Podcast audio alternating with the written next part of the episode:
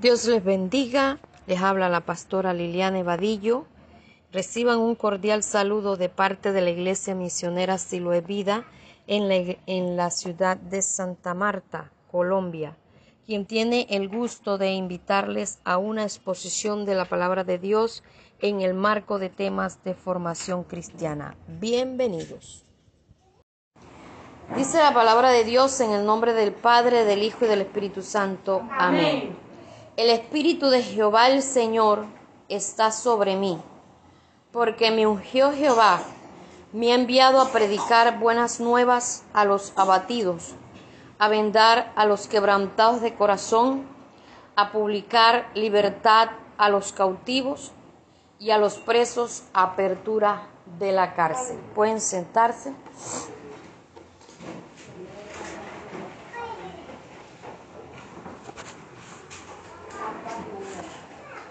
Gloria al Señor. Hace unos días eh, di la introducción de la de para qué es la unción. ¿Quién se acuerda de algo de lo que dije?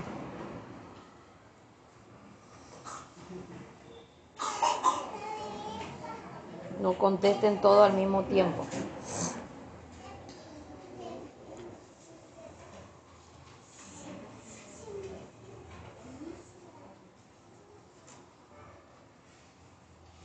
¿No se acuerdan?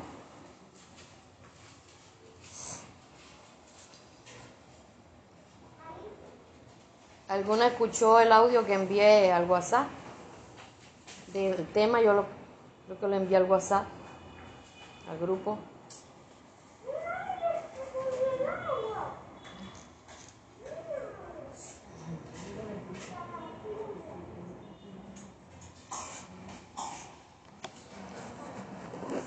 Bueno, eh, quiero explicarles algo. Les hice anotar este, todo esto porque este es un punto, por así decirlo, muy aparte de lo que es la unción. Porque los dones son una cosa y la unción es otra. Como usted ve ahí, prácticamente los dones es una herramienta que Dios le da uno. Y no confundamos los dones con el sello del Espíritu Santo que lo recibimos inmediatamente, que recibimos a Cristo como nuestro Salvador personal. Y los dones los vamos recibiendo progresivamente. Eh, si usted ve aquí en esta última parte, dice los dones eh, los reciben los que tienen comunión permanente y los obedientes a la palabra de Dios. Porque hay miembros de la iglesia que no tienen dones. ¿Por qué no tienen dones? Porque no buscan de Dios. Como decía un, intercesor allá en Valledupar, él decía, yo vi que tal cosa se paró en la puerta de la iglesia. Nosotros decíamos, nosotros no vimos nada. Y él decía, ustedes están dormidos, abran los ojos. Abran los ojos, porque se mete el diablo y ustedes ni cuenta se dan. Y así, hermano, cuando una persona no tiene ninguna clase de dones, está, está dormido o puede estar eh, en un estado natural o en un estado carnal, pero espiritual no está. ¿Saben quién está en el estado natural? Los que no tienen a Cristo en su corazón. Y los que están en un estado carnal son los que, lo, que tienen a Cristo pero sentados en el lado afuera. ¿Por qué? Porque todavía no han aceptado el señorío de Cristo en su vida. Entonces, y los carnales están dentro de la iglesia. Bien, entonces los dones son para edificar la iglesia como cuerpo. Cada uno tiene un don diferente. Porque recordemos que somos un solo cuerpo, pero en el cuerpo tenemos diferentes miembros. Unos son oídos, otros son ojos, otros son nariz, otros son mencía, otros son muelas, otros son dientes, etcétera, etcétera. Y otros son tripas. Pero cada uno hacemos una, una función. Usted póngase a imaginar la función que hace el aparato digestivo. Vaya, nosotros nos ven aquí así, pero esto es un tripero y, un tripero maluco. Sí. Entonces, el aparato digestivo no se ve, pero hace una función que prácticamente para todo el cuerpo. Cuando el aparato digestivo funciona mal, todo el cuerpo funciona mal, hasta el pelo, la piel, todo, todo. ¿Y qué decir de lo que sale por la boca? Entonces, decía una vez un, eh, pastor, hablando de las funciones del aparato digestivo, decía que una vez una competencia de los órganos de, un cuerpo haciendo alarde y decía los ojos que ella, que los ojos eran más importantes que la nariz, porque si, si no hubiera ojos, eh, la persona se caería. Entonces la nariz dijo, yo soy más importante porque si yo no respirara, no podían vivir. El corazón también dijo, si yo no palpito, no, la, la sangre no entra y sale, tampoco la persona existiría. En fin, entonces cada uno llegó un momento que, que le tocó el turno fue al colon. Y dijo, bueno, yo no voy a decir nada, yo no voy a pelear, yo no voy a discutir, pero esperen y, y sabrán de mí llegó el intestino grueso y se atrancó. Pasaron los días, los días y no hacía función de nada. Y empezaron los demás órganos. Por favor, funciona que estamos que nos reventamos. Ya los ojos ya estaban que se saltaban, ya la, respiración estaba agitada, el corazón tucu, tucu, tucu, y todo estaba funcionando mal. Y llegó el intestino y dijo, ay, ustedes no decían que ustedes eran más importantes que todos. A ver, ¿qué van a hacer si yo no, si yo no funciono? Para ponerles este ejemplo, hay personas que hacen una función grande como los intercesores, que prácticamente por los intercesores, por así decirlo, funciona la iglesia. Por los intercesores Dios usa al que dirige, por los intercesores Dios usa a los que predican, por los intercesores llegan las almas, por los intercesores hay tantas y tantas cosas que suceden en la iglesia.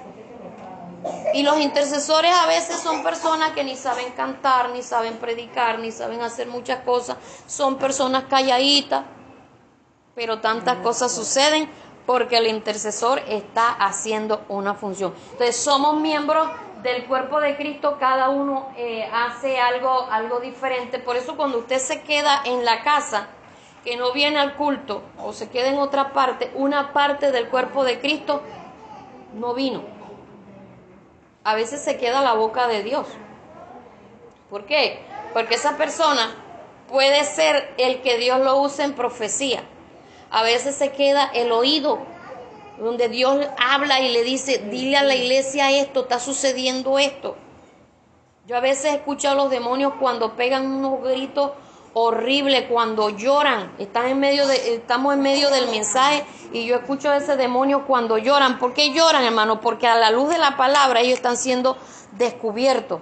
Entonces cada uno tenemos una, una función diferente. Antes de que David se afirmara con el Señor, yo era la que veía los demonios y yo decía, este David, mira, ahí tal cosa, está funcionando esto, está atacando esto.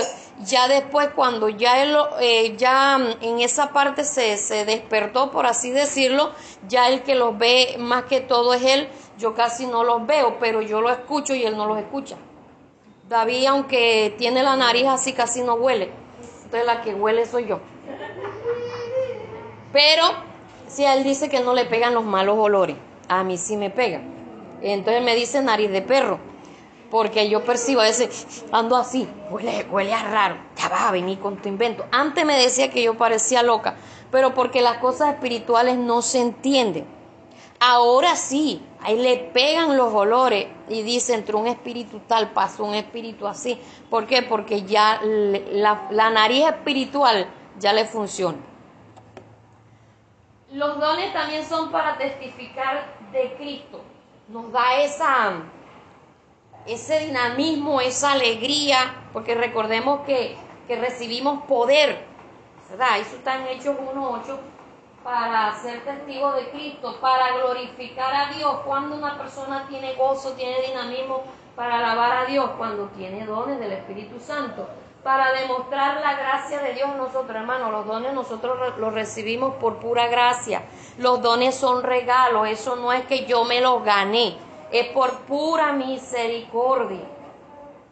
También los dones son para estar preparados para toda buena obra. Cada uno Dios, el Espíritu Santo lo equipa con diferentes dones para realizar la obra de Dios, para el crecimiento de los oyentes, porque cada persona va a hacer una función diferente. Aquí donde yo también siempre le digo a los hermanos, nunca se jate porque usted trae gente a la iglesia. No, que a fulano yo lo traje, que perengano y fulano está aquí porque yo lo traje, hermano. Unos estamos orando por las almas. De pronto, mucho tiempo estuvimos evangelizando, eh, invitando a esa persona, nunca caminó. Usted lo invitó una sola vez y esa persona llegó, pero ¿qué pasa? Que hasta ahí no llega el trabajo, hay otro trabajo que es el de los discipulados, hay otro trabajo que es de, estar ahí apoyando, consolidando, en fin, todos hacemos un trabajo diferente en la vida de cada miembro de la iglesia, así que esto no es para uno estar diciendo es que yo llené la iglesia. Em, ¿Por dónde iba? Me falta el último, ¿verdad? Siete. Porque es una herramienta para el ministerio. Cuando usted vaya a salir al ministerio, usted tiene que ir equipado con diferentes dones, de acuerdo al ministerio al cual Dios lo ha llamado. Los dones eh, sabemos que son irrevocables. Usted puede haber recibido un don y estar mal delante de Dios, sin embargo el don está ahí. Algunos en un momento determinado Dios los puede usar aún estando mal. Eso no significa que que sean salvos y que vayan a entrar al cielo. Hay donde muchas personas se confían de que están mal y sin embargo Dios los usa y eso es peligroso, hermano.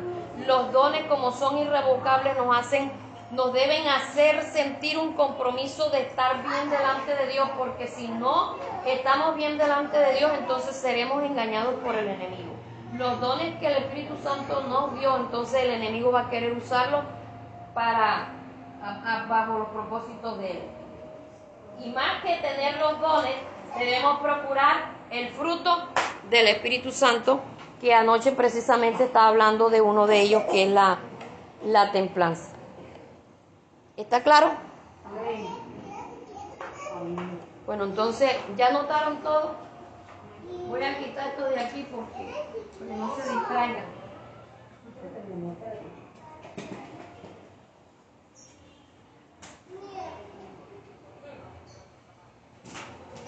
No, porque es que el ojo es cosa seria. El ojo es muy dado a, distraerse.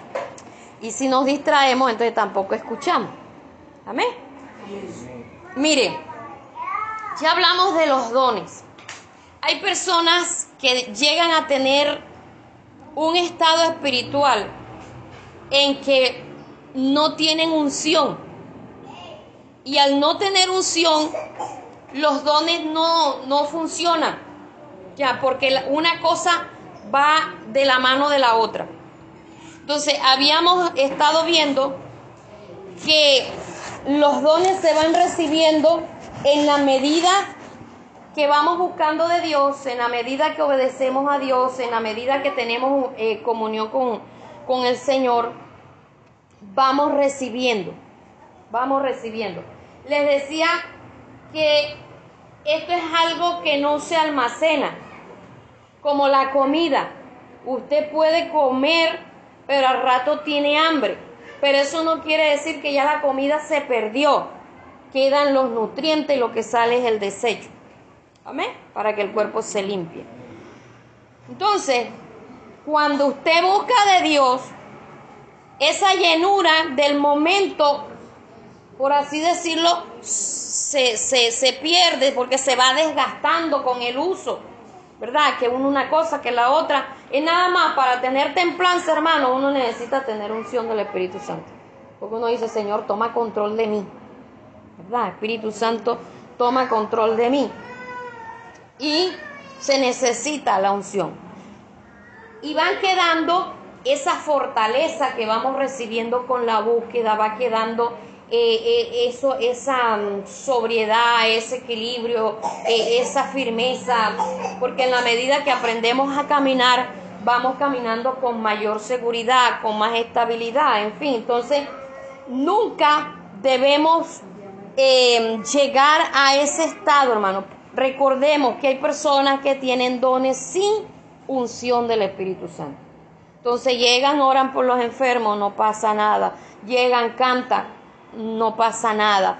Porque la unción, eh, les había hablado, acuérdense del, del, ejemplo que les había puesto del, del vaso de agua, que el, la unción es como la cantidad de líquido que hay en un vaso, que hasta que no se llene, no puede haber para los demás. Mientras se tiene el vaso con el líquido por dentro, la unción es solo para nosotros, para poder resistir los ataques del enemigo, para poder resistir las tentaciones, para mantenerse firme, para mantenerse gozosos, para mantenerse uno en el Señor. Y que debemos mantener la llave abierta para que esté rebosante y ahí sí la unción pase o llegue o toque o ministre a los demás. Entonces, ¿cómo se manifiesta esto? Que usted pasa y canta, el Espíritu Santo ministra. Usted pasa y predica, el Espíritu Santo eh, convence, redarguye, le hace ver a la persona que esa palabra viene de parte de Dios, etcétera, etcétera. Ahí mover del Espíritu Santo. Unos hablan en lengua, otros danzan. Paralíticos se levantan de las sillas, etcétera, etcétera. O sea, ahí el mover, manifestación del Espíritu Santo, porque la persona está rebosante de unción. ¿Sí está claro? En otras palabras, usted tiene que tener unción interna y externa.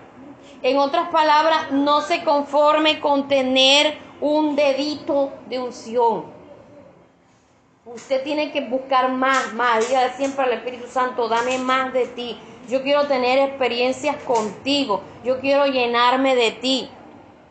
Yo quiero que, que, que todo mi ser tenga unción, esté lleno de ti. Ustedes han leído donde, donde habla del, del aceite que se derrama sobre Aarón y pasa por la barba y desciende hasta las vestiduras. Todo, todo ese aceite que representa el Espíritu Santo, o sea, debe estar en nosotros, debemos estar impregnados del Espíritu Santo. Que cuando nosotros pasemos las personas se den cuenta que nosotros tenemos de Dios. Amén. Bien. La cuando tenemos unción lo reconocen tres grupos de personas. Cuando tenemos unción lo reconocen tres grupos de personas. Número uno, la iglesia los que estamos en la iglesia. Eso incluye los pastores, los líderes, los miembros, hasta los niños se dan cuenta cuando una persona tiene unción del Espíritu Santo. Vuelvo y digo, no es que uno de, haga alarde de que tiene unción, es más, usted ni se da cuenta que la tiene. Se dan cuenta más los demás que usted mismo. ¿Por qué? Porque uno, uno lo que siente es necesidad de llenarse más, más y más. Los demás sí sienten que uno tiene la unción del Espíritu Santo. Uno lo que tiene es más hambre, uno, uno lo que siente es que tiene más necesidad de Dios, que nunca está saciado, que nunca está satisfecho, que siempre quiere más, porque es que hermano, esto es inagotable, Dios tiene tanto para darnos a nosotros y nosotros recibimos migajita porque nosotros lo que buscamos es migajita.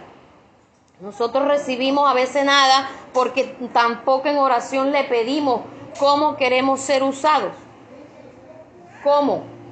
¿Cómo queremos que, el Espíritu Santo nos use a nosotros? Si usted, por ejemplo, nunca le ora al Señor y le dice, eh, Espíritu Santo, yo quiero que cuando digamos que pase a cantar las alabanzas, tu presencia se mueva, que haya liberación, que haya sanidad, que haya restauración, que tú toques, eso nunca va a suceder, hermano, porque usted no se lo pide. Aunque decía un pastor que la, cuando que la unción llega sola a la vida del obediente, pero de todas maneras, si usted es obediente, también debe pedir la unción. ¿Por qué? Porque usted también debe pedir cómo quiere que el Espíritu Santo lo use. Él también le va a dar cosas que usted no pida, pero usted debe pedir. Amén. Entonces, número uno, se da cuenta, lo reconoce la iglesia desde los pastores hacia abajo. Número dos, la familia se da cuenta cuando, cuando tenemos unción del Espíritu Santo la familia. Número tres, los inconversos. Los inconversos. ¿Sabe qué es raro que un inconverso le diga a uno varón de Dios o varona de Dios? Claro que a los hombres más que todo les dicen así, pero a una mujer casi no. Y ya se ha convertido como como una palabra normal decirle a alguien varón. Oye, hasta varón de Dios. Eh, y la palabra varón de Dios no se le debe decir a cualquier persona, porque no todos los evangélicos son varones de Dios. son varones, pero hay que ver si son de Dios. Amén. Y cuando usted le digan, sabiendo usted que está mal, le digan varón de Dios, tampoco se las crea. Usted debe, usted debe ser consciente cómo está delante de Dios. Entonces, aquí hay tres grupos. Detengámonos ahí. De estos tres grupos, ¿están viendo que usted tiene unción? No me diga. Yo voy a cerrar los ojos para, que, para no mirar cuando están haciendo los ojos. De estos tres grupos, o sea, la iglesia se da cuenta que usted tiene unción del Espíritu Santo su familia se da cuenta que usted tiene unción del Espíritu Santo, que usted tiene esa llenura.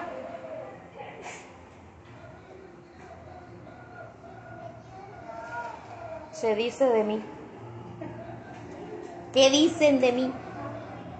El mismo Jesús se atrevió a, a preguntarle a los discípulos, ¿quién decís vosotros que soy yo? Los inconversos, sus vecinos, se dan cuenta que usted tiene unción del Espíritu Santo. La gente con la que usted trabaja se dan cuenta que usted tiene unción o que es un evangélico por ahí todo. Bueno, entonces ya me imagino que usted sacó esa evaluación.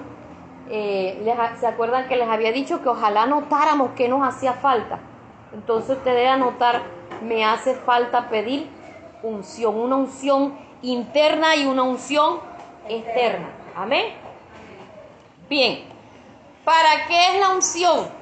Ahora sí vamos a entrar en el punto a donde, en el tema donde había quedado. ¿Para qué es la unción? Dice Isaías 61.1, el Espíritu de Jehová, el Señor, está sobre mí. Eso también lo dijo Jesús cuando pasó a leer en el templo. El, Espíritu de Jehová, el Señor, está sobre mí. Miren que aquí está Espíritu con E mayúscula, refiriéndose que es al Espíritu Santo. Está sobre mí, sobre mí. Y, y dice, está. Tiempo pasado, presente, futuro tiempo presente. Quiere decir que nosotros debemos tener unción en el presente, no en el pasado. Hay cristianos que viven del pasado. Antes Dios me usaba, antes yo sentía. Una vez Dios me usó, una vez, cuentan nada más una sola historia. Yo una vez hablé con alguien que me contó una historia de hacía más de 50 años y me dijo la mujer, él siempre cuenta eso porque Dios más nunca lo usó. Una sola historia. Entonces, el Espíritu de Jehová el Señor está, ¿verdad? Tiene que ser tiempo presente en nuestras vidas. Porque me ungió Jehová, ya hablamos de la, de la unción, ¿verdad? que debe estar lleno totalmente, impregnado y aquí es donde entra para qué lo ungió. Número uno, para predicar. Ah, no, dice aquí. Porque dice, me ha enviado a predicar. Entonces, la unción en primer lugar es para ser enviado. Para ser enviado en primer lugar.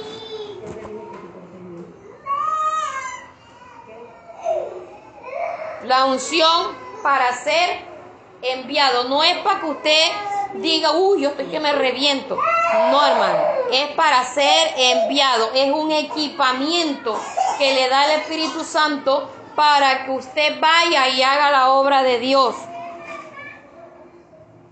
Y que y nada más a predicar, porque hay muchos que creen que nada más vayan a predicar y creen que el ministerio nada más es predicar y recoger la ofrenda. No es eso, hermano. Lo segundo, para predicar buenas nuevas a los abatidos. Buenas nuevas a los abatidos. ¿Usted sabe cómo, quién es una persona abatida?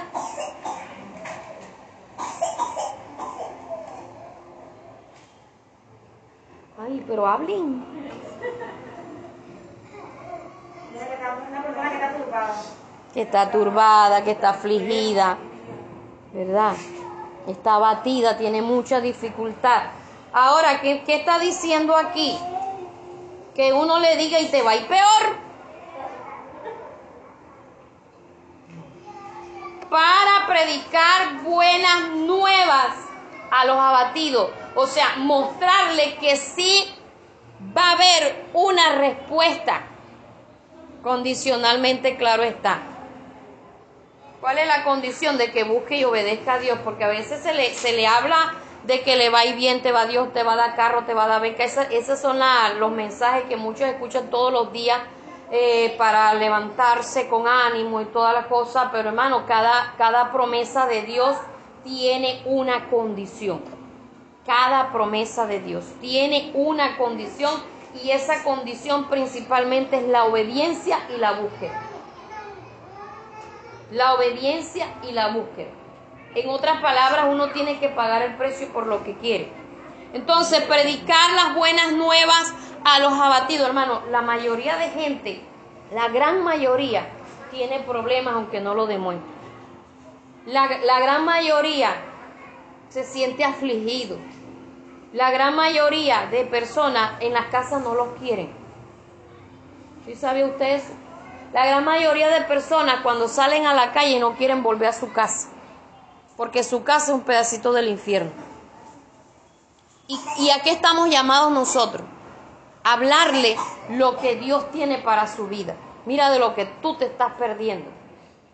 Pero usted no le puede decir, mira de lo que tú te estás perdiendo. Yo soy tan feliz en Cristo, desde que recibí a Cristo, soy feliz. Y los lagrimones así. No, ¿quién nos va a creer? Sabe que aunque usted y yo tengamos problemas, por encima de todo debe estar el gozo de la salvación. El gozo. Así usted coma arroz al puente durante todo el día, usted debe tener el gozo de la salvación. ¿Quién no sabe qué es arroz al puente? No sabe.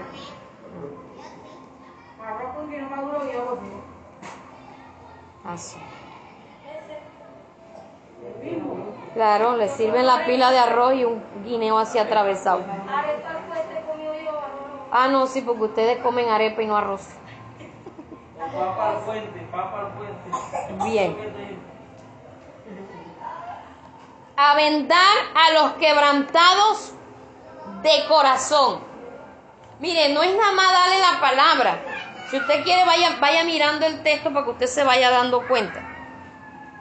Usted me ven aquí leyendo acá, pero eso está el, palabra por palabra aquí del versículo. Avendar a los quebrantados del corazón. O sea, no es nada más darle la palabra, sino que ahí que está. Usted sabe cuando se está curando algo, dos y tres veces al día, se va y se limpia y se le pone el vendaje. Porque entre más eh, eh, esa parte esté limpia, más rápido se sana. más rápido. Yo, yo recuerdo que, que cuando mi mamá tenía, a, paría a mis hermanos, ella le curaba el ombligo una sola vez al día. Y cuando yo tuve a mi hijo, también le curaba el ombligo una sola vez al día y ya se estaba poniendo de que hediondo.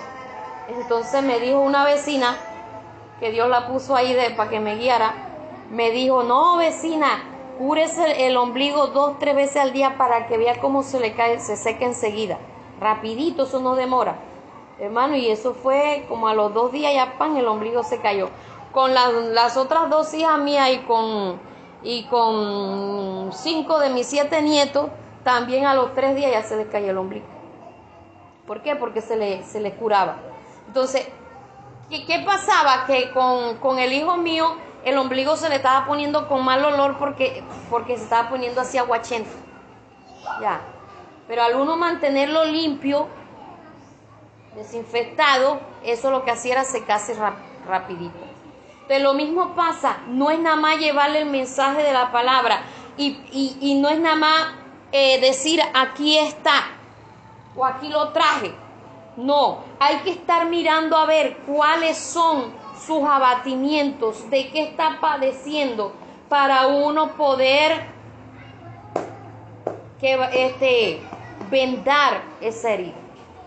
Para uno poder vendar, para uno saber qué vendaje le puede colocar, porque hay diferentes tipos de vendaje, de acuerdo a la herida, de acuerdo al tamaño, de acuerdo al lugar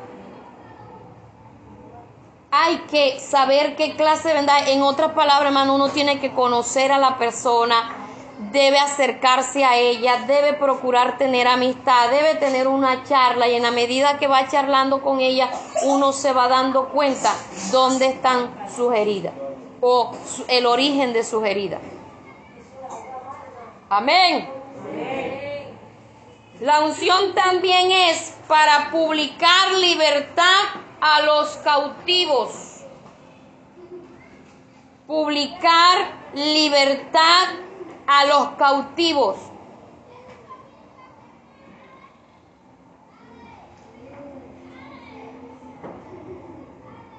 Hay personas que están atadas, la mayoría de personas están atadas. Hermano, uno tiene que hablarles de la libertad que hay en Cristo. Solo Cristo puede romper las cadenas y conoceréis la verdad y la verdad os hará libres.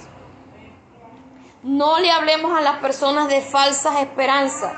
No le hablemos a las personas con engaño.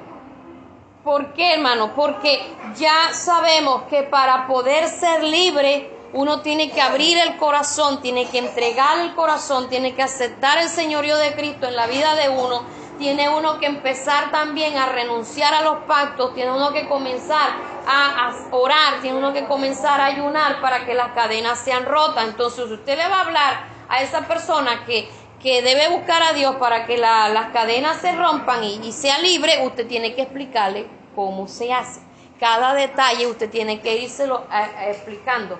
Por eso es, importante el trabajo de acompañamiento, es muy importante el trabajo de consolidación en la vida de las personas.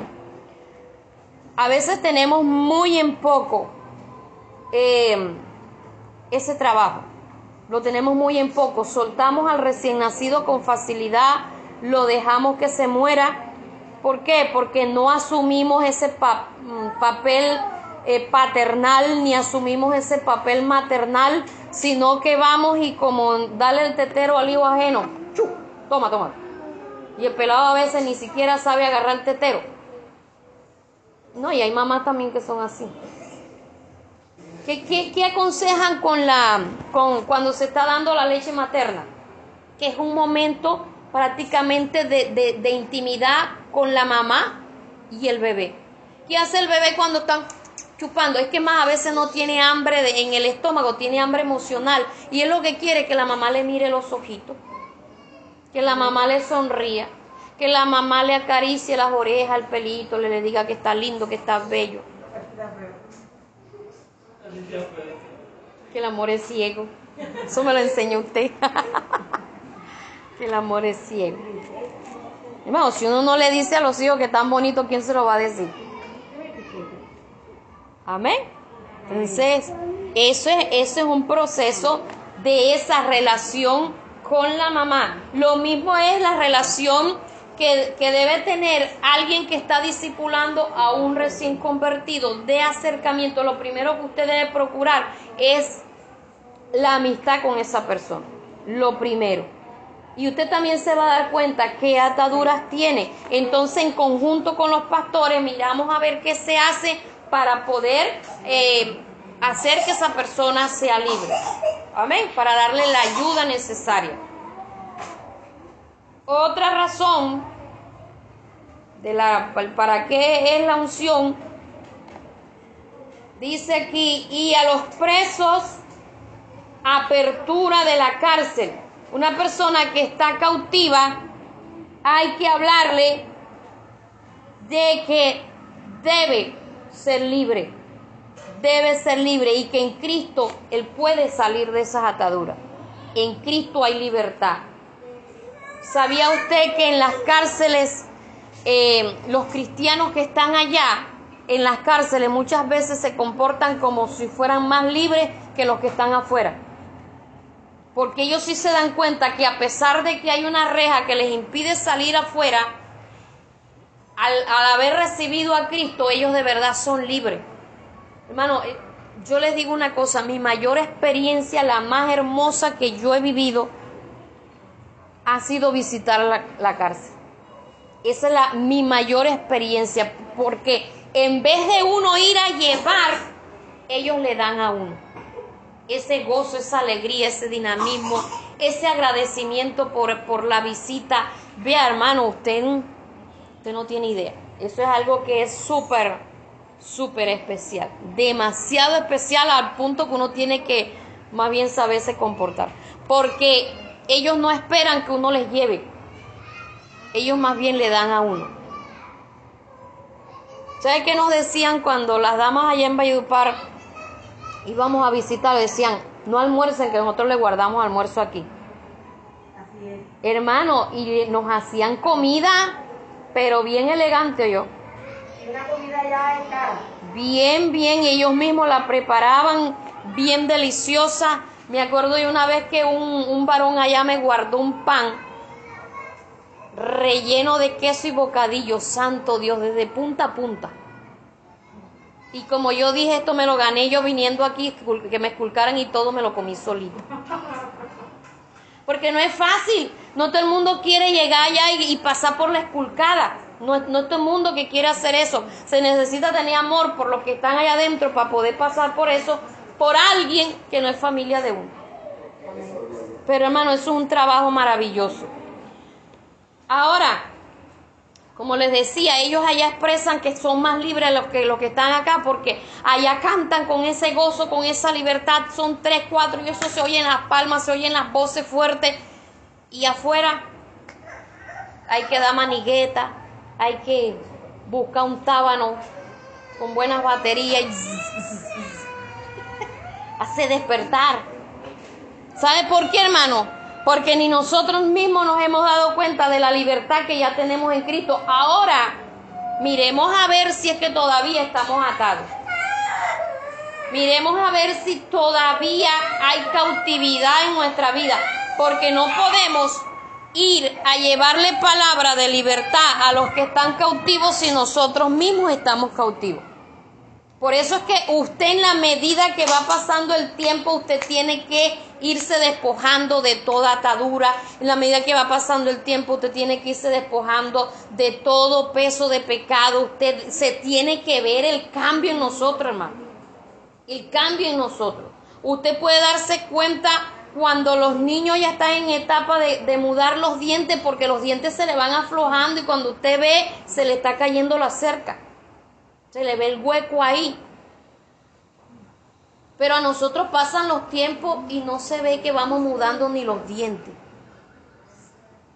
Usted ve cuando ya los niños están entrando a la pubertad, que ya su cuerpo va cambiando, tanto el varón como la hembra.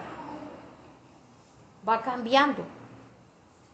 Las necesidades son diferentes. Usted antes no le tenía que comprar desodorante, ahora sí tiene que comprar desodorante y hay de que no se lo compre. ¿Por qué, hermano? Porque le toca toda la orquesta. Medio suda y toca toda la orquesta. Lo mismo en el Señor, hermano. Se nos tiene que notar los cambios. Se nos tiene que notar. Hay una etapa ya en la adultez como que uno dura años como estancado ahí que uno no se ve como que se va envejeciendo, pero cuando ya salta de esa etapa, la vejez así de repente. Uno deja de ver a esa persona un año y dice, ¡Ah! Se está arrugado. Así pasa, hermano. Pero la cuestión es que en el Señor no se nos va viendo. Lo que yo quiero que ustedes me entiendan, no estamos llamados a estarnos quietos. No estamos llamados a estancarnos. Usted no es un bonsai. Usted es un, un árbol que debe dar fruto. Ahora, no me vaya a decir usted que usted es un, un bambú. No sé si leyeron una historia que yo mandé, o no me acuerdo dónde la compartí, acerca del bambú, una historia muy hermosa, que siembran siete años eso ahí, regándolo todos los días todos los días y eso no se ve que nace ni nada, pero el agricultor lo riega todos los días. Siete años, hermano, la fe del agricultor, qué cosa tan tremenda. Siete años. Ni una hojita, nada. Pero de repente a los siete años, pam, pam, pam, y y en tres meses ya creció. Pero metros y metros. Ya está listo para cortar. Tremendo. No, es que yo soy un, un bambú. Aprendamos a ser serios, hermano, y organicémonos. De verdad. Tremendo. Aprendamos a organizarnos. Aprendamos a tomar en serio el Evangelio. Porque usted y yo debemos tener los dones del Espíritu Santo y también debemos tener unción del Espíritu Santo porque no hemos sido llamados nada más para estar trague, trague, trague o recibir nosotros, nosotros y nunca dar a los demás. Usted está llamado para ser enviado a todas esas personas que están abatidas, a todas esas personas que tienen un quebrantamiento de corazón, a todas esas personas que están cautivos. ¿Cuántas personas están cautivas, hermano? En vicios, en la pornografía, cuántas personas están cautivas en la prostitución, en el adulterio, en tantas cosas. ¿Cuántos están cautivos? Pero somos buenos para criticar, mas no para ayudar. Nosotros debemos tener disponibilidad y, y, para poder ayudarnos los unos a los otros, para poder ayudar a los demás que cada miembro entre más antiguo se va haciendo ya esté preparado y dispuesto para ayudar al que va llegando. Usted sabe lo feo y lo difícil que es tener un hijo de 30 años que tenga un comportamiento de niño de 5. No es fácil. No es fácil. Eso es duro. Eso se sufre todos los días y si es esquizofrénico, peor. Porque una cosa es que se comporte como un niño y otra cosa que además de, comportarse como niño sea loco, sea, sea violento. Que usted tiene que bañarlo, tiene que motilarlo, tiene que, limpiarle la cola, recogerle las gracias que hace. Y cuando usted va a hacerle todo ese proceso, si usted no se avispa, le da un trancazo y hasta lo mata. No es fácil, hermano. Pero necesitamos ponernos las pilas porque esto se necesita en la obra de Dios. A proclamar el año de la buena voluntad de Jehová. A proclamar el año de la buena voluntad de Jehová. Hay personas que uno las ve que durante mucho tiempo tienen una misma dificultad y qué bonito escuchar, tu tiempo llega. Tu tiempo va a llegar. Espera tu tiempo, espera tu momento. Que lo que hoy te hace falta, mañana te sobrará. Qué bonito que alguien pueda darnos una voz de aliento. Porque a veces la necesitamos, hermano. No es que seamos emotivos y que necesiten estarnos dando aliento, no, hermano, es que a veces lo necesitamos. A mí a veces me ha tocado decirle, Espíritu Santo, dame un abrazo porque no hay quien me lo dé. y ahora menos.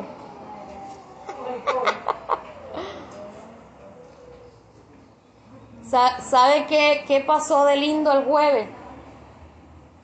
Que cuando yo estaba esperando a la hermana Isabel para entregarle el púlpito, Gael salió corriendo y me dio un beso aquí. Y yo sentí que era el Señor. O sea, es un beso tan exquisito. Salió él allá corriendo, pan, me dio el beso aquí y se, y se devolvió.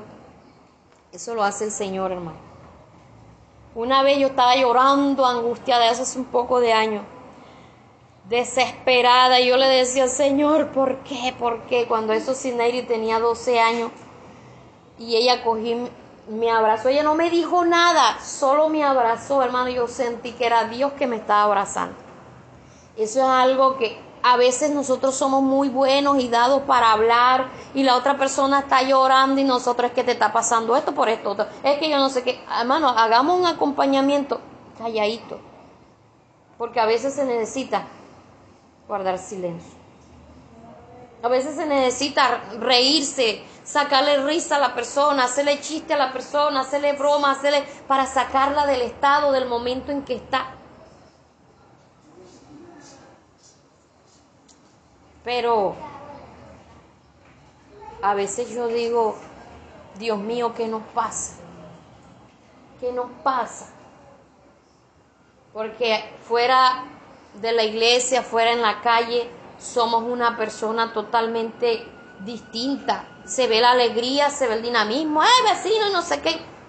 Y con los hermanos de la iglesia parece que estuviéramos en velorio. Es más, hay más alegría en un velorio que, que cuando estamos con los hermanos, o cuando estamos en la iglesia.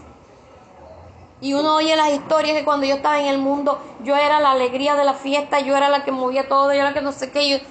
¿Y dónde está esa persona? Ahora debería haber más gozo. Ahora debería haber más dinamismo. Ahora debería haber más alegría. Ahora debería ser más espontáneo. Ahora deberías... Pero nada, hermano. Bueno, también hay que mirar a ver si era la alegría cuando estaba en medio del, de la borrachera de cinco pisos. Tremendo. La unción también es para Consolar a todos los enlutados. Aquí primero, el día, ah, dice aquí, proclamar el año la buena voluntad de Jehová y el día de venganza del Dios nuestro. Y el día de venganza del Dios nuestro. O sea que no es nada más decirle a la persona que Dios es amor, que les va a ir bien, sino que también es justo. También hay que hablarle con Dios te va bien si le obedeces, pero con Dios te va mal si le desobedeces. Hablarle de las dos. Hablarle de que hay un cielo, pero también que hay un infierno. Hablarle de que Dios es amor, pero que también es fuego consumidor. Y la buena voluntad del Dios nuestro. Ah, digo, el día de venganza del Dios nuestro. Ya. También para consolar a todos los enlutados. Consolar a todos los enlutados.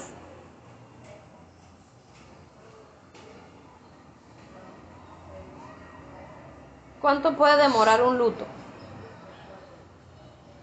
Y yo no estoy hablando del luto de la ropa.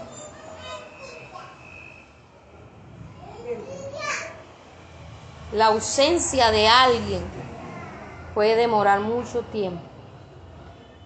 Y yo a veces me pongo la vida porque siempre le recuerdo. Y si no se conoce del Señor, más fuerte es. se muere, vive Más fuerte. Pero a veces también es más difícil soportar el, el, el, o vivir el luto de alguien que voluntariamente se quiso ir estando vivo. Porque uno también tiene que hacer un desprendimiento ahí porque si no uno vive esperando a esa persona. Espere y espere y espere que esa persona llegue, que esa persona llame. que esa persona llame y diga cómo está. Y si uno no aprende a, a, a, manejar eso, a desprenderse, bueno, si se quiso ahí, bueno, que le vaya bien, uno vive afligido, hermano. Y necesitamos consolar a las personas que están enlutadas. Consolar, aprender a consolar. Que Dios nos ayude a dar consuelo, que Dios nos ayude. ¿Cuántas cosas se han muerto en el hogar? Yo estoy hablando de cuántas personas se han muerto, no cuántas cosas se han muerto. Porque se han dejado de hacer, porque la rutina las mató. Cierto, cierto, Alicia. La rutina las mató. Entonces, sea cual sea el enlutamiento, nosotros como iglesia debemos tener ese nivel de unción para poder dar consuelo al corazón enlutado. Yo me di cuenta que yo eh, para eso no soy buena. O no sé cómo manejar esa situación. Les digo así la verdad.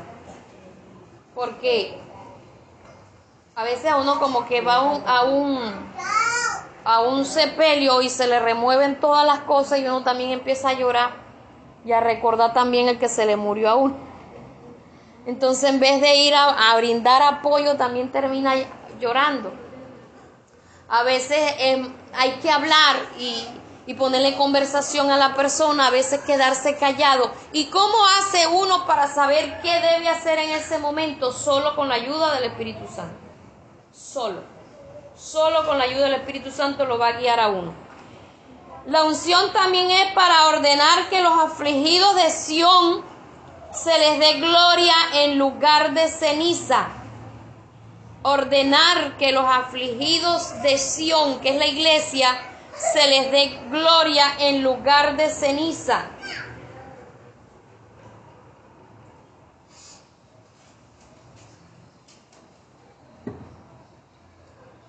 Óleo de gozo en lugar de luto, manto de alegría en lugar del espíritu angustiado. Eso está ahí en, el texto por si se, se queda. En otras palabras, hermano, mire, hay muchas, muchas aflicciones que son por espíritu, que son por espíritu, y usted tiene que tener esa unción para identificar cuándo lo que le está pasando a la persona es normal y cuando es espiritual. Porque tanto en lo uno como en lo otro, la unción lo prepara uno para todas estas cosas. Para aprender a darle manejo a todo esto.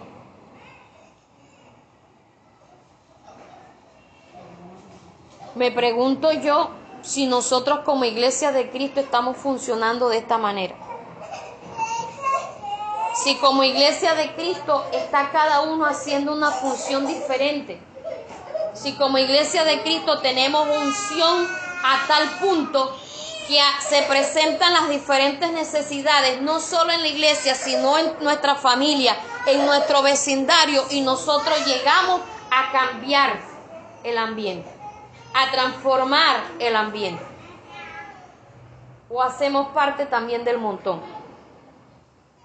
Porque usted donde va tiene que marcar la diferencia. Usted donde va tiene que ser un canal de bendición. O sea, ¿sabe que hay personas que llegan a un lugar y parece que llegar a la plaga se acaba todo? Pero hay personas que llegan a una parte y son de bendición porque no llevan nada. No estoy hablando de que son de bendición porque lleven bulto de esto, bulto de lo otro. No, no, no sino que al ellos llegar, Dios envía, envía, envía, envía. Y, eso es ser de bendición. Hay otro que se acaba todo. Sí. Eso es ser de bendición, porque usted no llevó, pero Dios sí envió. Y hay para usted y hay para, lo, para todos los demás. Amén. Entonces, mire que la unción no es para uno decir es que yo estoy lleno de Dios. Mira, mira estoy, tócame, tócame, mira aceite, ve. Estoy botando escarcha. No, hermano. La unción es para trabajar, para hacer la obra de Dios, para hacer lo que Dios quiere que nosotros hagamos, porque muchas necesidades hay dentro y fuera de la iglesia. muchas necesidades. La gente está esperando que usted y yo nos llenemos de Dios, pero recordemos que para llenarnos de Dios debemos santificarnos. Debemos cada día ser los cristianos que Dios quiere que nosotros seamos. Tener la búsqueda, anhelar la unción, buscar la unción, provocarla. Si usted no, no anhela ni siquiera la manifestación del Espíritu Santo en su vida, mucho menos la unción. Porque la, la manifestación del Espíritu Santo también lo va sensibilizando a uno, lo va preparando a uno, lo va, lo va motivando a uno. Si usted nunca ha hablado en lengua, dígale al Espíritu Santo que usted quiere hablar en lengua, porque eso, eso de, hablar en lengua es para usted. El bautismo del Espíritu Santo es para usted. El danzar es para usted. El que usted sienta el fuego es para usted. El que usted sienta las corrientes del Espíritu Santo es para usted. ¿Cuánta hambre hay dentro de nosotros y habiendo tanto banquete de Dios? Y nosotros no estiramos la mano ni siquiera para tomar, ni siquiera para decir dame. O sea, en otras palabras, ser evangélico no es nada más que yo estoy en mi casa, me baño, me cambio y vengo a la iglesia y se termina el culto, arranco y me devuelvo para allá. Es más que eso, hermano. Es más que eso. Usted llega a ser hijo de Dios, usted llega a recibir una preparación, un equipamiento para lo que usted recibió gratis, usted vaya y lo dé gratis. Mucha gente está allá afuera esperando que usted se levante. Mucha gente está allá afuera que usted se llene de Dios y les dé, así sea, un buen testimonio. Porque a veces somos buenos para hablar del Evangelio. Pero el testimonio sí brilla por su ausencia. Nos comportamos que no hay diferencia del uno con el otro. Entonces necesitamos marcar la diferencia porque esto es algo que se necesita dentro de la iglesia, se necesita dentro del pueblo de Dios, se necesita para ser usado. ¿Cómo nos podemos extender sin gente llena de unción? ¿Cómo el, el Evangelio va a ser predicado en otras partes sin gente con unción? Recuerde que la, la, unción es para que usted sea enviado, para que usted sea enviado. Sabe que la, la unción también lo saca usted del anonimato. Porque cuando alguien tiene unción, al ser reconocido por la iglesia, al ser reconocido por la familia, al ser reconocido por, por, por el vecindario, por los inconversos, usted sale del anonimato. Esa, y los demás pueden decir, fulano marca la diferencia. ¿Cómo pudieron escoger a los siete diáconos la iglesia primitiva? Porque hubieron siete que marcaron la diferencia, que eran diferentes y, cada uno tenía cualidades diferentes, hermano, especiales. Entonces, cuando usted se llena de Dios, usted sobresale sin necesidad de que usted haga alarde de nada. Usted sobresale.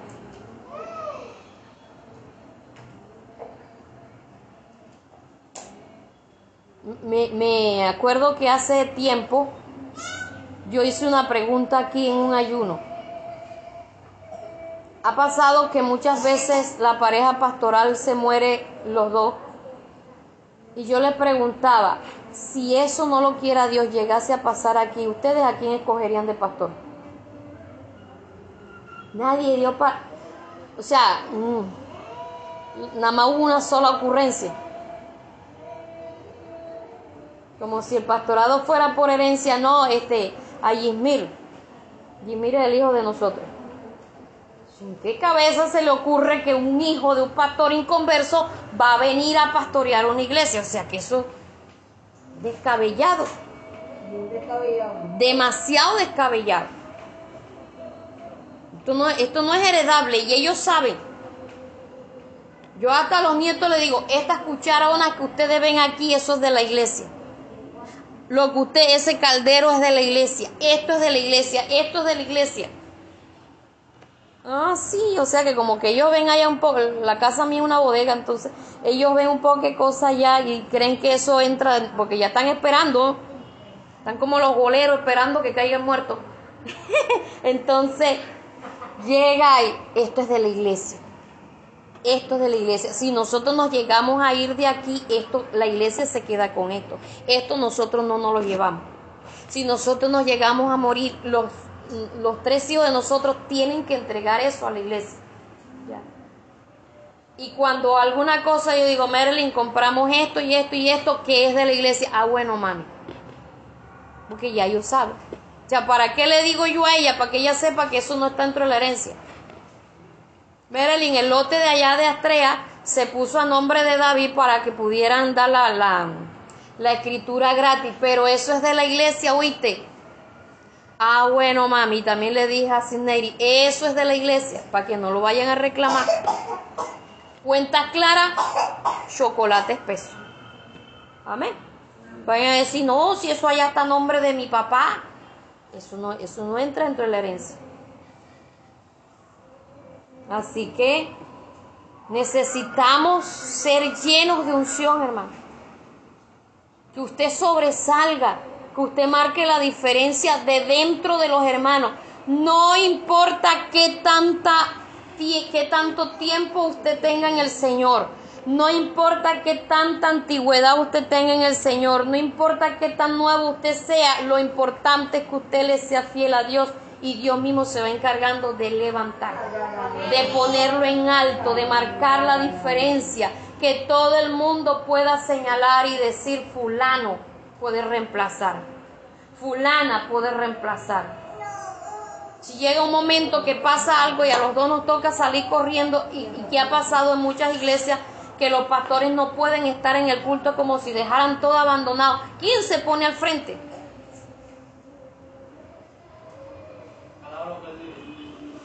¿Cuántos mensajes lleva usted preparado?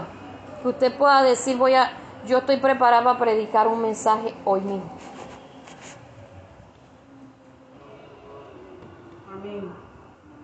¿Se les dice o no se les dice? No, ella está diciendo amén porque ella sabe que eso se le ha dicho, no porque lo tenga. ¿Cuántos mensajes usted tiene preparado? Que si se presenta una emergencia usted pueda decir, yo, yo puedo predicar, yo tengo un mensaje listo, yo puedo predicar. Cuando se bautizan se les explica Usted debe siempre venir vestido como si usted fuera a dirigir. Siempre venir preparado con lectura, con adoración, alabanza, himno. Siempre tener, porque usted se le puede decir cinco minutos antes, dos, tres minutos antes, hermano, dirija.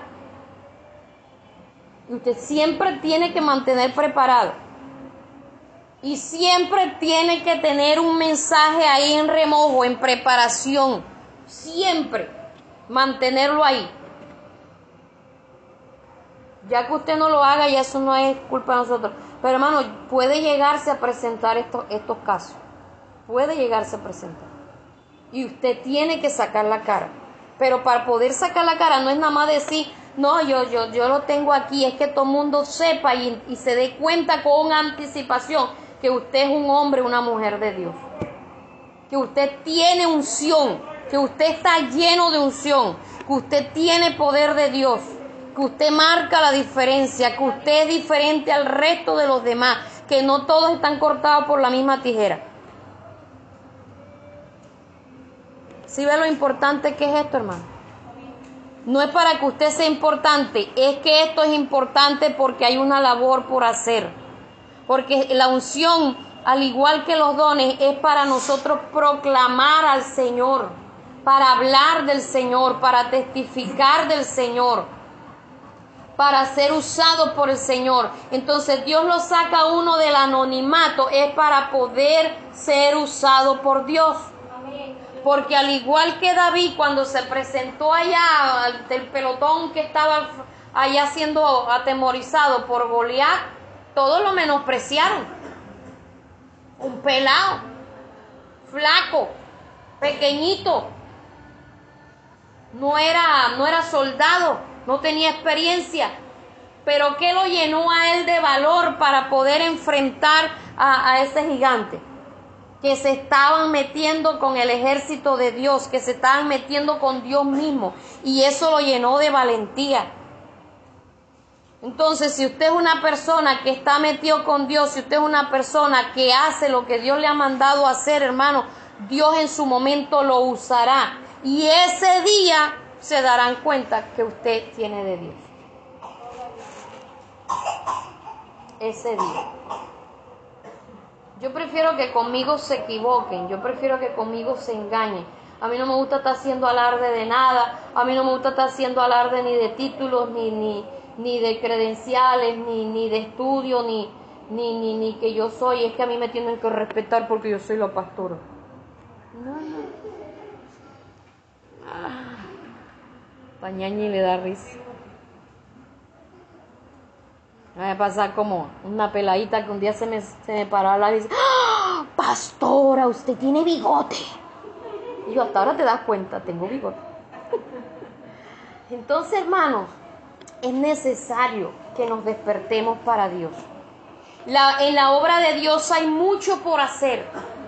La gente allá afuera se está perdiendo. Y nosotros tocando palmas, escuchamos un mensaje, nos devolvemos, queremos vivir folclóricamente, queremos vivir como, como bien nos parezca. Esto, esto no es el fin de, ni el propósito de ser evangélico, hermano. Esto no es el propósito, es, es mucho más allá. Es mucho más allá. Al igual que como cuando usted manda a su hijo a estudiar la primaria, el propósito no es que se quede todo el tiempo en la primaria. Si usted lo manda al bachillerato, el propósito tampoco es que se quede ahí ni que pierda el año. El propósito es que llegue a la universidad. Y si ya estudia en la universidad, usted tampoco se va a quedar conforme ahí. Usted quiere que tenga maestrías, que tenga no sé qué, que tenga no sé cuándo, para que vaya y le trabaje a otro. Y le haga plata al otro. Porque para eso es que nos preparan, ¿no? Para ser esclavos de otro. Entonces, en Cristo nosotros somos libres. Mamá Melvin, ya se le cae a la niña. Somos libres. Pero esa libertad uno la tiene que entregar al Señor y decirle, haz conmigo como tú quieras. Haz conmigo lo que tú quieras. Haz a través de mí lo que tú quieras. Yo quiero ser un canal de bendición. Quiero ser un canal de bendición. Que esa palabra que yo dé sirva para abrirle los ojos a los que están ciegos. Que tú hables a través de mí, que tú ministres a través de mí, que tú toques a través de mí, que las cadenas sean rotas, que tú hagas milagros y prodigios a través de mí. Pero no pida unción hasta que usted no vea que se está apartando del pecado. Porque usted está pidiendo las cosas entonces al revés. Primero debemos ser procurar vivir como Dios quiere y entonces sí pedir unción. Sí me estoy haciendo entender más. Hay, no es que no es que los, de, los, que no es que seamos más santos que los demás. No me estoy refiriendo, no que hay prácticas de prácticas. ¿Sí me va a entender? Hay prácticas de prácticas. Todos los cristianos fallamos, todos cometemos errores, pero hay unas prácticas que son de mundano mundano. Y nosotros necesitamos despojarnos de esas cosas despojarnos de eso. Si usted todavía, por ejemplo, se quitó, se despojó de los pantalones, pero usted los tiene allá todavía guardados por si acaso, todavía lo tiene aquí. La evidencia que usted se despojó de esos pantalones que usted cogió, los hizo falda, se deshizo de ellos. Y no que los guarde para la temporada de sequía espiritual. Ah, no, porque cuando yo vaya a montar caballo, cuando vaya a montar moto, porque, porque muchas excusas hay, entonces nada más van a sitios donde supuestamente les toca usar pantalón.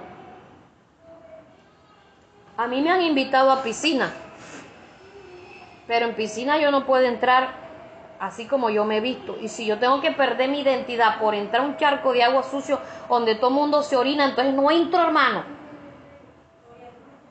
Porque yo no sé si usted es como yo, que apenas entra el agua y una empieza a hacer chicha.